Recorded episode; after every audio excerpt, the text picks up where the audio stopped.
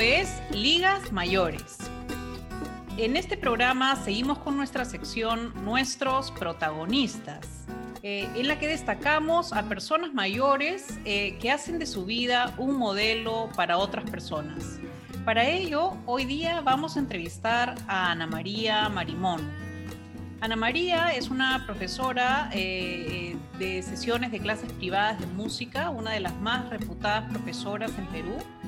Durante varias décadas viene enseñando y apasionando a varias generaciones a tocar guitarra y a querer a la música peruana y a la música del mundo.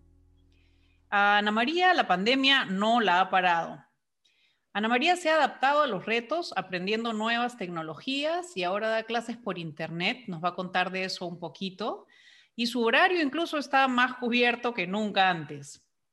Ana María es miembro de un club de cajón, eh, ha participado en los Panamericanos tocando cajón, además es eh, miembro del equipo de natación de un club en Perú por eh, el grupo de personas mayores. Y a través de ese club y del equipo ha participado también en distintos campeonatos. Hoy le entrevistamos para conocer sus actividades, para conocer sus secretos, para saber cómo ha logrado tener una vida tan activa, saludable, feliz eh, y cómo ha enfrentado los retos de la pandemia. Ana María, es realmente un placer para nosotros tenerte en este programa y poder conversar contigo. Hola, hola Blanche, Alejandra, encantada de estar con ustedes acá desde Lima. Me siento muy honrada, la verdad. Muchísimas gracias por este momento. Eh, Ani, primero tenemos que contarle a nuestra audiencia eh, que a pesar que no pareces, eh, eres una persona mayor.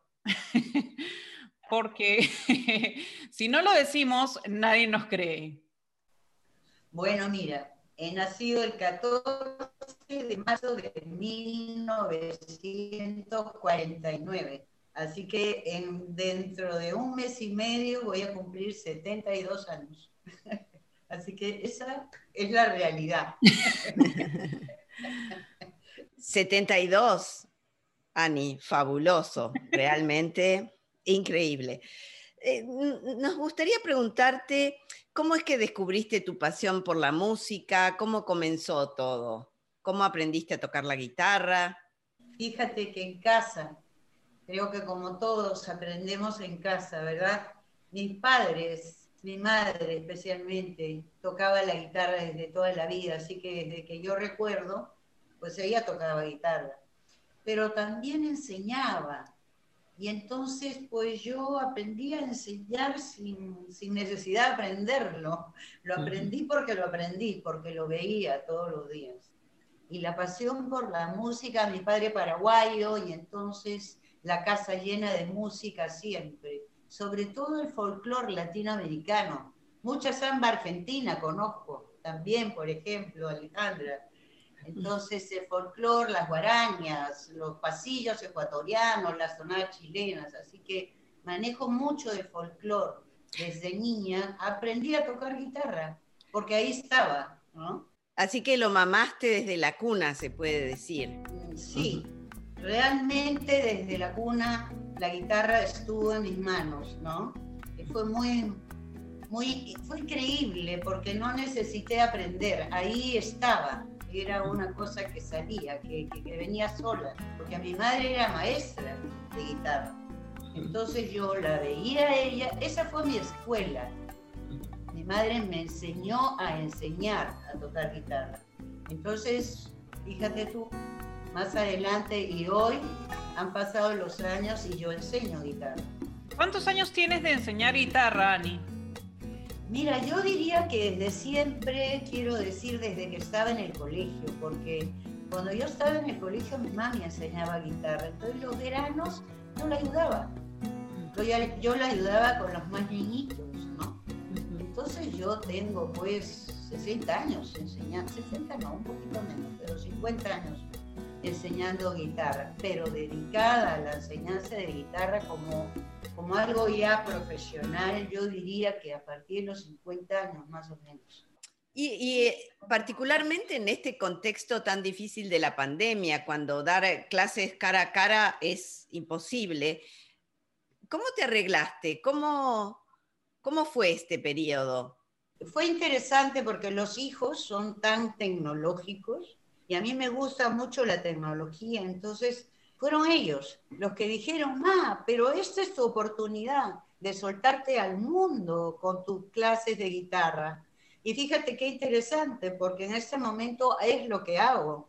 Estoy dictando clases a los Estados Unidos, estoy dictando clases a Europa también, y tengo más alumnos que cuando tenían que venir a mi casa, porque este espacio donde estoy es lo que era mi taller en vivo, cuando venían acá a la casa. Y hoy en día lo he transformado en un espacio tecnológico. Tengo tres computadoras, los celulares aquí, los programas, y ofrezco todos los programas, o sea, puedo dictar clases en Google Meet, en Zoom, en Hangout, en Facebook, por el Messenger o por WhatsApp en el peor de los casos, ¿no? Pero sin ningún problema. Y eso me ha parecido fascinante, mira, fascinante la tecnología en este momento es absolutamente imprescindible y es muy interesante que tú te pudiste a los 70 y casi dos años adaptar a manejar tantas diversas tecnologías en tan poco tiempo, ¿no? Y de esa manera superar este, esta imposibilidad de dar clases este, en persona. Bueno, siempre me ha llamado la atención la tecnología y siempre entonces me he mantenido bastante al día con ella. Y hoy en día, pues fíjate tú que tiene muchas ventajas. Por ejemplo, cosas como el tráfico en Lima. Lima es una ciudad de un tráfico terrible. Entonces, tanto las personas adultas como las mamis, transportar a sus niños hasta acá, por lo menos es una hora de viaje, más una hora de clase que tienen que esperar para luego volver a agarrar el tráfico para irse. En cambio, acá no. Acá no tienen que ir a ningún lado, es una cita tecnológica nada más la que tenemos, ¿no? En cuanto a los niños, cuando trabajo con ellos, son una maravilla. Muchas veces están encima de su cama en pijama, con su laptop delante y la guitarra. Fabuloso. Entonces, las mamis también se, liberan de ese trabajo de llevar y traer niños. Yo creo que al haber descubierto esto, esto vino a quedarse. Aparte que me abrió las puertas del mundo. Eso es también bien importante, ¿no? Yo puedo hablar como tu alumna, Ani. La verdad es que estoy sorprendida, eh, no sé si la palabra es sorprendida, pero me parece increíble cómo manejas el tema de tecnología o sea, ¿realmente has utilizado la tecnología y las herramientas para hacer que eh, en esta pandemia eh, todos tengamos una oportunidad diferente, ¿no? Yo personalmente no lo hubiera podido hacer si no fuera así. Estoy en otro país y mi hija también. Eh, y hablando de eso, ¿cómo haces para funcionar también con alumnos de generaciones diferentes, ¿no? Porque te adaptas tan bien a una persona mayor, a, una, a un adulto joven. Es un tema de años de trabajo, entonces eso me ha enseñado mucho de cómo y qué es lo que busca un joven, un niño, porque tengo yo cuatro talleres, yo hago cuatro talleres diferentes. Trabajo con niños desde los siete años, tienen que saber leer y escribir. Ese es el, taller, el primer taller que tengo. El segundo taller es teens, los teenagers, todos los teenagers. El tercer taller que hago es para, para adultos de 25 años para arriba. Y luego hago un taller al que llamo Masters. Y cada uno de estos talleres, el tipo de música que trabajo es diferente. He aprendido qué es lo que cada grupo necesita, quiere, me va a pedir y se va a sentir a gusto con ello. Y eso también es producto de mi experiencia de tantos años, ¿no? Mm. Entonces, como a tu hija, Blanche, ¿no? Con tu hija hago rock. Ahora soy rockera, pero a forro, ¿ah? me encanta el rock. Entonces tengo acá mi guitarra eléctrica también, por aquí anda. Y con los adultos, los masters, generalmente hago folclore latinoamericano, boleros, baladas de todos los tiempos, ¿no? Mm. Y con, aunque no lo creamos, los de 25 para arriba rockean todos. y los teens también, o sea que tengo que hacer rock. Hago rock clásico, desde los Beatles, paso pues por Green Day, paso por YouTube, Guns N' Roses, en fin, por todos esos grupos es bien interesante. He aprendido mucho y quienes me han enseñado han sido mis alumnos. Claro, el secreto es eh, entrar en la órbita del otro, ¿no? En la órbita de lo que al otro le interesa y de esa manera puedes conectarte y enseñar, seguro. Si yo no conecto, yo no les puedo enseñar. Entonces, cuando un padre me trae a un niño a aprender guitarra y yo no conecto con ese niño, no le puedo enseñar. El niño tiene que él querer. O sea, mi alumno es el niño, no el papá del niño. El papá puede, yo quiero que mi hijo aprenda guitarra, nada, bueno, aprende tú, porque el que quiere aprender, que quiso aprender y no aprendió eres tú. criatura no puedo hacer eso. Yo necesito que la criatura conecte conmigo, ¿no? Los niños, niños y los jóvenes con los adultos y los adultos mayores no, porque ellos vienen a, tocar guitarra porque quieren. Entonces es... Ahora, un tema que me parece muy interesante también es que es una disciplina. He tenido muchos casos de profesionales, adultos, ingenieros, gerentes que vienen a aprender a tocar guitarra y que son pues gente muy triunfadora a nivel empresarial y cuando se sientan frente a una guitarra y empiezan las limitaciones, es otro cuento, ¿no? Es muy interesante, mm. pero sí, me gusta lo que hago, disfruto mucho dando mis clases y ver los logros me, parece fascinante, fascinante. Y además de guitarra, eh, eres profesora de cajón. Ese es un instrumento que, eh, con el cual no estoy muy familiarizada. ¿Nos podrías contar un poquito qué es? Me encanta también porque eso ya lo hice de vieja.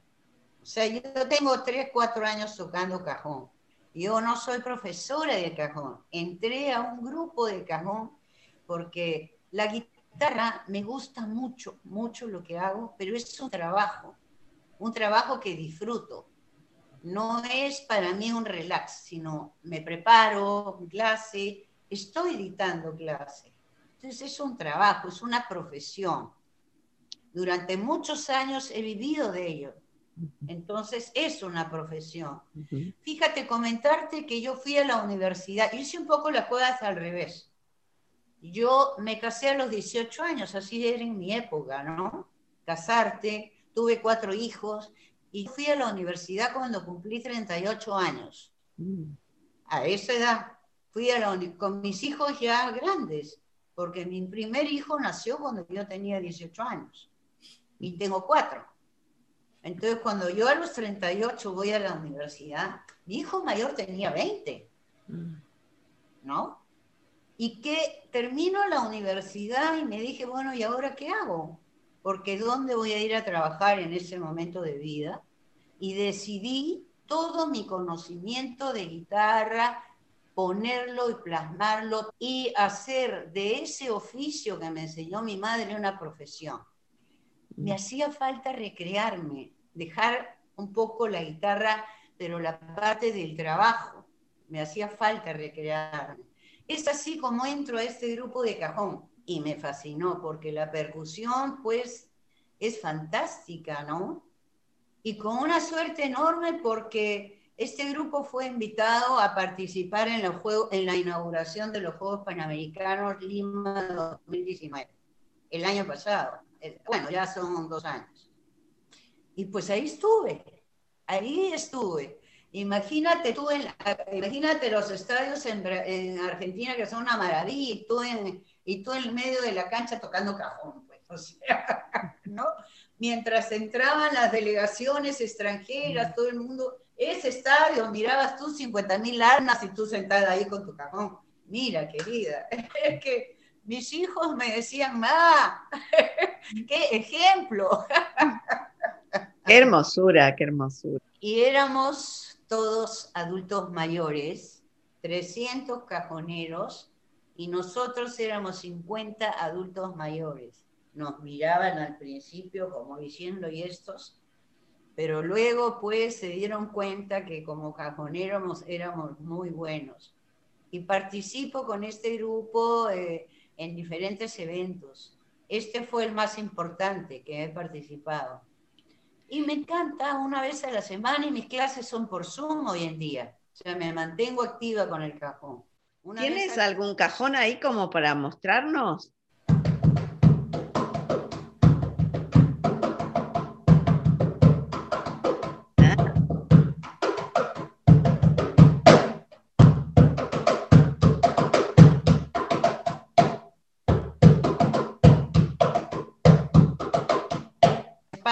En todos los programas donde se presentan los flamencos, siempre hay un cajón. Se lo llevó Paco de Lucía, pues a Europa, ¿no? Después estuvo en Lima y lo vio y se lo llevó. Yo quería preguntarte, Ani, además, eh, sobre otra de tus pasiones. Ah, sí. La, la, natación. Cuéntanos un poquito eh, cuándo empiezas a nadar eh, y cómo la practicas. Esa es otra este, actividad que empecé grande, ya como adulto grande, 60 años. Porque yo no soy nadadora, yo soy voleibolista. Yo jugaba volei desde el colegio. Y luego participé por el Club Regatas en los equipos de Masters. No, Masters es a partir de los 25 años. Pero me lesioné las rodillas, cosa normal de, de los jugadores de voleibol, ¿no? Entonces yo tengo una operación en la rodilla. Más adelante, y seguí jugando después de operada con unas este, ortopedias especiales, pero tuve un accidente feo, rompí la cabeza del fémur y eso me hizo tener a mí seis meses de silla de ruedas. Tengo tres tornillos en la cadera de este tamaño, seis meses de silla de ruedas, muletas más adelante y una rehabilitación que era lunes, miércoles y viernes en la piscina, en suspensión, prohibida de pisar ¿no? Y luego era martes, jueves y sábado gimnasio. Prohibía de pisar, subía con muletas, pero tenía que hacer el levantar y bajar las piernas, pero no pisar. A los seis meses comprenderán que pisar fue aprender a caminar nuevamente porque tenía seis meses sin caminar. Entonces los músculos que usas para caminar fue terrible. Pero ya me quedé con esa rutina lunes, miércoles y viernes nadar, martes, jueves y sábado gimnasio. En el regatas, que tiene todo, ¿no? Y de repente nuestros salvavidas, gente maravillosa en el club, me dicen, señor Ani, ¿por qué no compite? Y fue así como, como empecé a competir. Mi primera competencia fue en Ica, que queda a tres horas de Lima. Mira, si yo les decía ahora, antes de empezar que me, oriné, que me orinaba, pues ahí subida en el partidor, literalmente me oriné. Y yo decía, ¿qué hago acá? No, ¿estás donde quieres estar? Sí, ya, me llevé una medalla, con eso les cuento todo. Ah, o sea que la actividad física es una parte muy importante en tu vida, porque practicas, claro, gimnasia y natación. y la verdad que son estoy acostumbrada, o sea, estoy, por eso, digamos, este, el físico, los brazos. Claro, claro, te mantienes ágil. Y... La pandemia me ha engordado un poquito porque la actividad que desarrollaba antes era un poquito más. Ahora ha bajado, no, no nado, las piscinas están cerradas, pero tengo un parque frente a mi casa. ¿Cómo manejo mi pandemia, no? teníamos al principio, pues estábamos encerrados, no podíamos salir. Así que me hice un perímetro dentro de mi casa, por la sala, el comedor, la terraza, el jardín y volví a entrar y salir. Media hora de caminata y luego media hora de brazos y piernas y ya, un duchazo y, a trabajar. Mm. Pero cuando nos empezaron a permitir salir, pues tengo un parque frente a mi casa, en la puerta. Mm. Entonces ahora, este parque tiene 400 metros, ya lo medí le doy 10 vueltas, mm. camino 4 kilómetros. Mm. Media hora, una hora, 45 minutos de caminata, ya no nado. no puedo ir a nadar porque ha habido problemas en las piscinas, mm. todavía mm. no determinan si el agua de la piscina es buena o no, en fin. Entonces hay que evitar todo eso, como adultos mayores tenemos que cuidarnos mucho más. Entonces, no, ¿para qué? Me pongo mis mascarillas estas que tienen como unos este, cositos acá para la respiración, que son especiales para el deporte, que son dobles, ¿no? Mm. Mi, mi gorrito, lentes y y a caminar. Regreso, hago mis pesas, entonces ahí está fortachona, ¿no? Y a ducharte, te pones, te cambias. La ropa cada día necesitamos menos ropa porque como no salimos a ningún lado, querida, prácticamente me la paso en buzo, ¿no? Otro buzo y ya mis clases de guitarra, los pagos que hay que hacer por internet, todo es delivery, todo es delivery, todo es delivery. Entonces, ¿no? esperando, sí, planes y proyectos con la natación, todos. ¿ah? Yo estoy en sus marcas, como dice, porque apenas me, me digan ya, empezaré a nadar a poquito, porque ya tengo ocho meses que no nado, pero eh, quiero empezar a entrar al mar. Que baje un poquito porque ahora nos han vuelto a encerrar, estamos otra vez con cuarentena, ¿no? Ah. Entonces, este... Pero, pero Ani, lo bueno es que nada te detiene, porque si no se puede salir, haces la actividad dentro de la casa. Si se puede, lo haces en el parque. Cuando se pueda, lo harás en la pileta, pero tú, tú encuentras el camino para hacerlo independientemente de cómo esto sea, ¿no? Te mm. cuento mi lista de lo que quiero hacer cuando esto pase, con vacunas y demás. Sí, quiero nadar el Panamericano, el Sudamericano no quiero ir al mundial. Así llegue última vez, así llegue última. Me parece que es algo que, que tengo que hacer, ¿no? Que es algo que, que, ¿cómo no lo voy a hacer? O sea, tengo que hacerlo. Menudo proyecto, menudo, menudo proyecto. ¿Sabes una cosa? Cada década tiene sus encantos. Mm. Dejas unas cosas, pero tienes otras. Son otras las cosas que uno puede hacer. Me encanta lo de los pelos blancos que está de moda, por ahí que en cualquier rato arranco con eso, porque francamente que quedan muy bonitos. ¿ah? Ya me compré mi wetsuit también, porque también quiero nadar en el mar, ¿no? Nunca lo he hecho, nunca he nadado en el mar, yo siempre he nadado en piscina. Pero ahora con la pandemia, con todo eso, con el coronavirus, el mar es lo más sano. Es el sitio donde no hay contagio. El problema es la playa, pero en ese sando. Ani, con respecto a la vida social o a la vida de los afectos, eh, ¿cómo haces en este tiempo de pandemia? Porque es como que todos los estándares han cambiado, ¿no? Para mantenernos seguros, para no contagiarnos o, o contagiar a otro. ¿Cómo te arreglas en este tiempo con las amistades?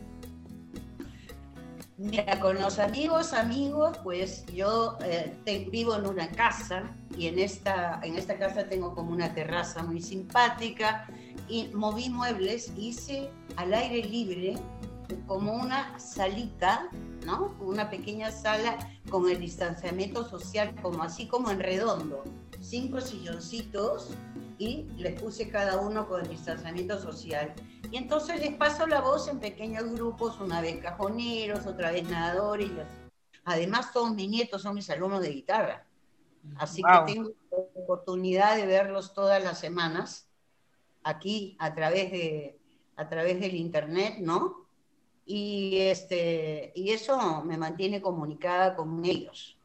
Y, los, y con mis hijos también, porque tengo un hijo en Brasil tengo un hijo en los Estados Unidos, que es piloto, y dos en Lima. Mm. Así que felizmente comunicada con todos. Y los nietos son mis alumnos de guitarra, así que mantengo la comunicación. Y el contacto físico no se puede, pues. No se puede. Es una penita. Habrá que esperarlo un poco más. Sí, sí, ¿no? Ani, ¿te podemos pedir que nos este, cantes o nos toques alguna canción? Si es de folclore peruano, mejor todavía. Por eso al escuchar la marinera el vals, la guitarra el siento como una voz que me grita Perú dentro del corazón. Este vals que mi tierra ha nacido es la prueba